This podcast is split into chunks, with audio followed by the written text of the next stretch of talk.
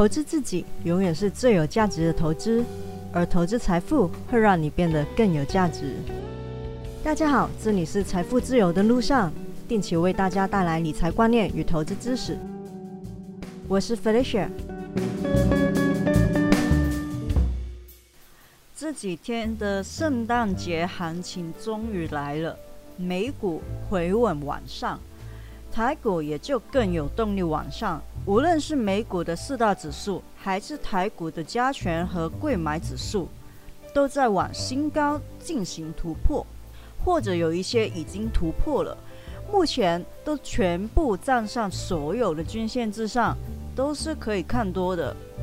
录音的当下是美股的盘中时间，今天有一点点不稳，纳指在面临前高的压力，费半也有一点创高拉回的迹象，但是还踩在所有的均线之上，所以不用担心。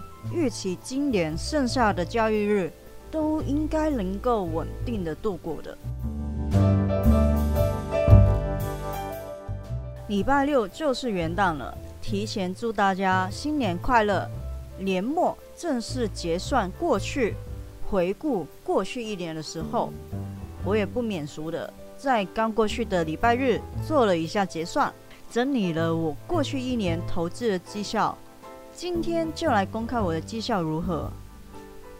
而且我所持有的一档美股，它居然是绩效的第二名，是我当初万万没有想到的。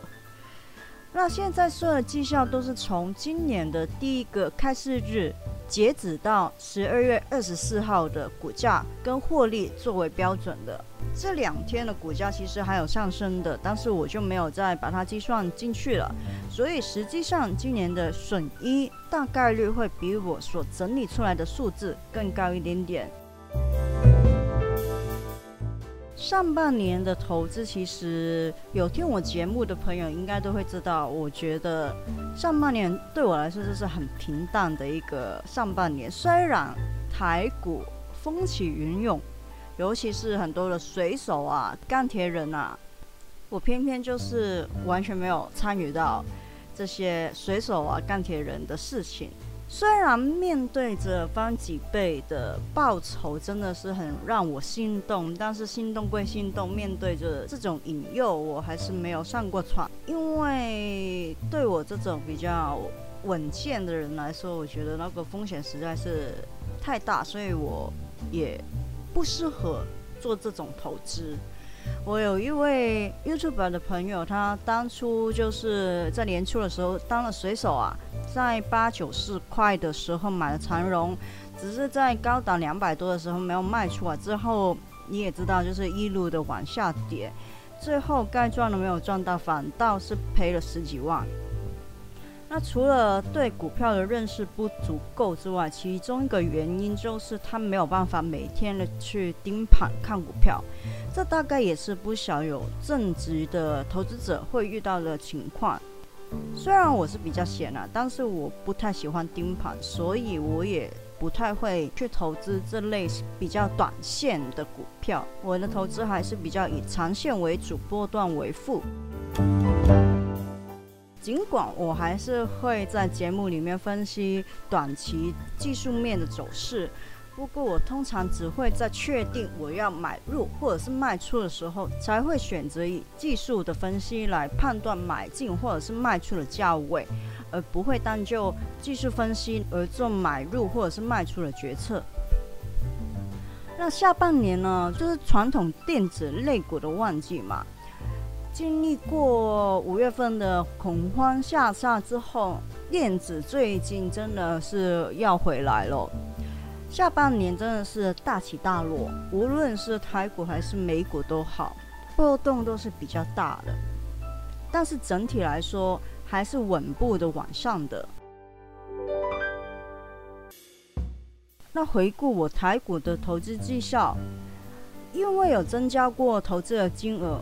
为求计算是准确的，我还找了当会计师的旧同学来帮我审视我的算式是不是正确的。反正截到十二月二十四号为止啊，把我的投资额的增减也列入计算之后，如果把未实现的损益、已实现的损益跟股利都算入进去的话，二零二一年度的损益率是达到五十四趴的。但是如果把未实现的损益排除，即计算已经得到的实际报酬，损益率就会降到十点六五趴。主要是我长期投资的金额是占比较重，所以更大部分的损益是在未实现的损益当中，已实现的部分是小量的波段买卖。更鼓励去相比的话，已实现的损益比股利的比例大概是一点五比一，所以看得出来我的波段持股其实也不太多的，而且长期的投资是占了超过八成。目前的持股里面。个股中美金的持股是比较多的，但是我先说，这是我的持股，不是任何的投资建议。投资有风险，请自己做功课。而且我是比较早买入的，我不是追高的。还是要再次提醒，不要听到我有什么持股就去买什么股票，还是真的真的真的要自己去做功课。这完全是我个人的投资分享，不是任何的投资建议。其实我的持股里面中美金的比例本来没有那么多了，主要也是这一年股价上来了。如果按我投资成本来说，它其实并不是占比最多的。而实际上，因为中美金这一年的上涨，在资产再平衡的角度来说，其实比例是失衡了。在考量过股价处于高档跟换股的收益可能的增长之后。其实我已经是卖出了部分的持股，换入了其他的股票。目前所持有的中美金是长期的持股，大概率也不会再减持了，但会考虑在低档的时候重新买进加码，因为我仍然看好中美金未来几年的表现。中美金在二零二零年底的时候，其实我已经在我的网站介绍过，如果想要看的话，也可以。去我的网站找回那篇文章《半导体供应链的野心：中美金》这篇文章。我的网站是 roadtofirenow.com，r o a d t o f i r e n o w.com。写那篇文章的时候，当时还没有子公司环球金要并购德国的细晶圆大厂世创的那个消息出来。而目前环球金是有望成为世界第二大的细晶圆厂，未来其实会比我写文章的当下更值得去期待的。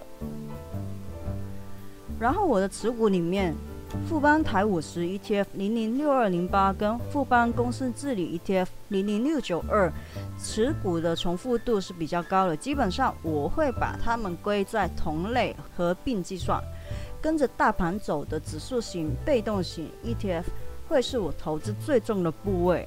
尽管目前的增长不如个股中美金，但是以市值来计算，合起来还是占了我台股的资产大概二十八趴。它主要的作用是来维持我投资组合的稳定性。而我持股里面第三大持股是富邦科技，占了十七趴的。富邦科技 ETF 在更换经纪人之后，我觉得它的表现似乎是不太理想。再加上后来在台积电低档的时候，我有买入一些零股，所以目前来说是想要减持一些台积电占重比较高的 ETF。目前虽然这一档零零五二还是有十七趴，但是我正在逐步的。卖出股票换别的 ETF，而换入的会是中信关键半导体 ETF 零零八九亿，是同类型的 ETF，但是台积电的占比是比较低的。然后我第五大持股就是环球金了，其实跟中美金的看法是类似的，我也是长期的看好，所以大概率来年还是会继续的持有这一档的股票。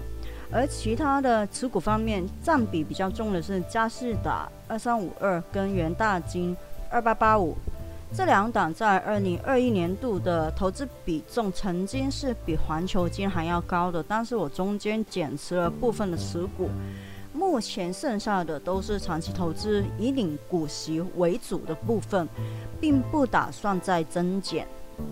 那以上就是我个人的持股跟台股的绩效，纯粹是分享，不是投资建议啊。接下来就是美股的投资绩效回顾。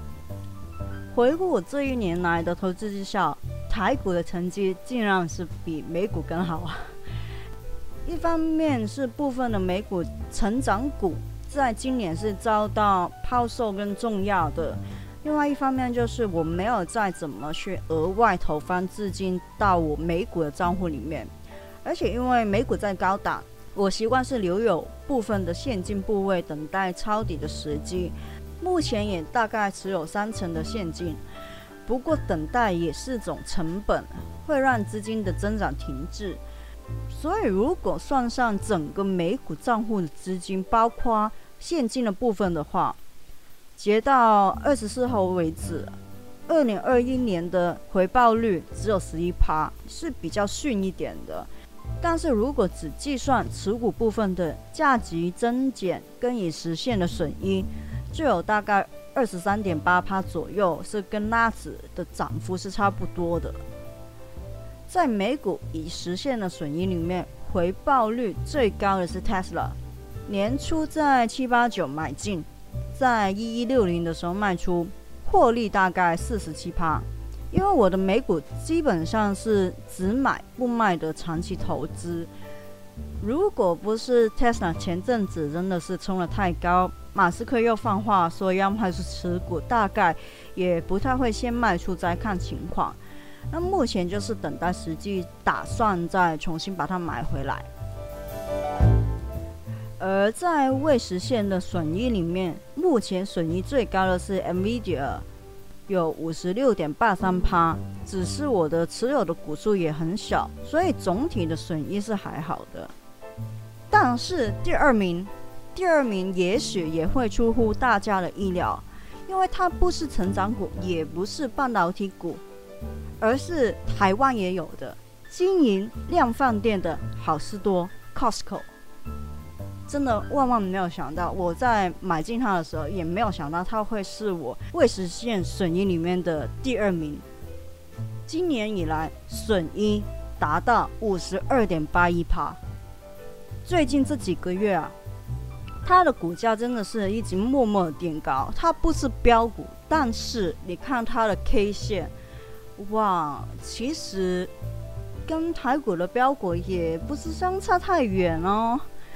因为它就是真的默默的垫高，默默的垫高，想要再加码也没有什么好机会。不过就是由此可证啊，市场够大的话，就算是稳扎稳打的民胜类股，也可以有很好的增长潜力。但是如果市场比较小的，虽然它还是可以稳扎稳打，但是成长就很难有像 Costco 这样子大的成长。所以，像是台股的民生类股不是不好，他们也是很稳定，获利也是蛮不错，股利也是蛮不错。只是你要它像 Costco 这样子默默垫高、垫高、垫高，然后一年的损益达到五十二点八一帕，其实，在台股来说真的不太可能，因为市场比较小。这也是为什么民生类股所构成出来的 ETF 在台湾。没有那么的受欢迎的一个原因。但是如果你是要去购买一些美股的民生类股 ETF，其实我是觉得可以的，因为它就是很稳定，而且大部分的股利是会每年增加的，但是它的股价也是会每年增加的，所以你是可以获得股利的同时，也可以收取它的资本利得。我个人觉得是蛮好蛮不错的。总结来说，以投资回报率来看，二零二一年的整体表现是略逊于二零二零年的。不过，二零二零年年初的时候，基跌又迅速的拉升，是十年难得一遇的激涨的情况，也是难以复制的绩效的表现。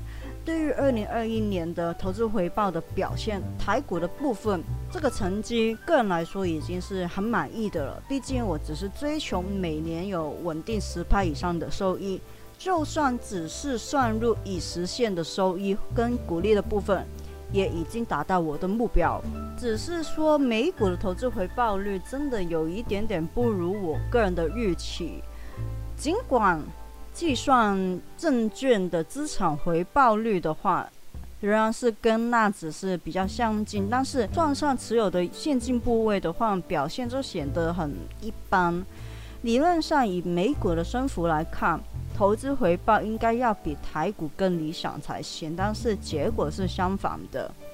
除了成长股之外，我还得再改进一下如何更有效的运用现金的部位。或许是运用它来做一些比较稳健、低风险的短期投资，去减少资金的闲置的成本。但是成长股我还是会投资的。如果我碰到有好的机会，觉得它真的很值得去投资它的未来，而它的估值也是被低估的话，未来一年我还是会投资的。但是就像我上一次节目说的，我可能。会更倾向去投资 ETF 类，而不是个股。个股的话，可能还是会投资，但是那个比率就不会那么的大。希望我在二零二二年能够改善一些已知的投资问题，在加息影响股市的表现情况下，仍然可以维持现有的绩效的水平。也希望大家明年可以发大财，在股市里面，在投资里面多赚一点钱。今天的节目就到这里，希望大家喜欢。喜欢的话，请订阅我的节目，分享给你的亲人朋友听听看。我是 Fisher，下次见哦，拜拜。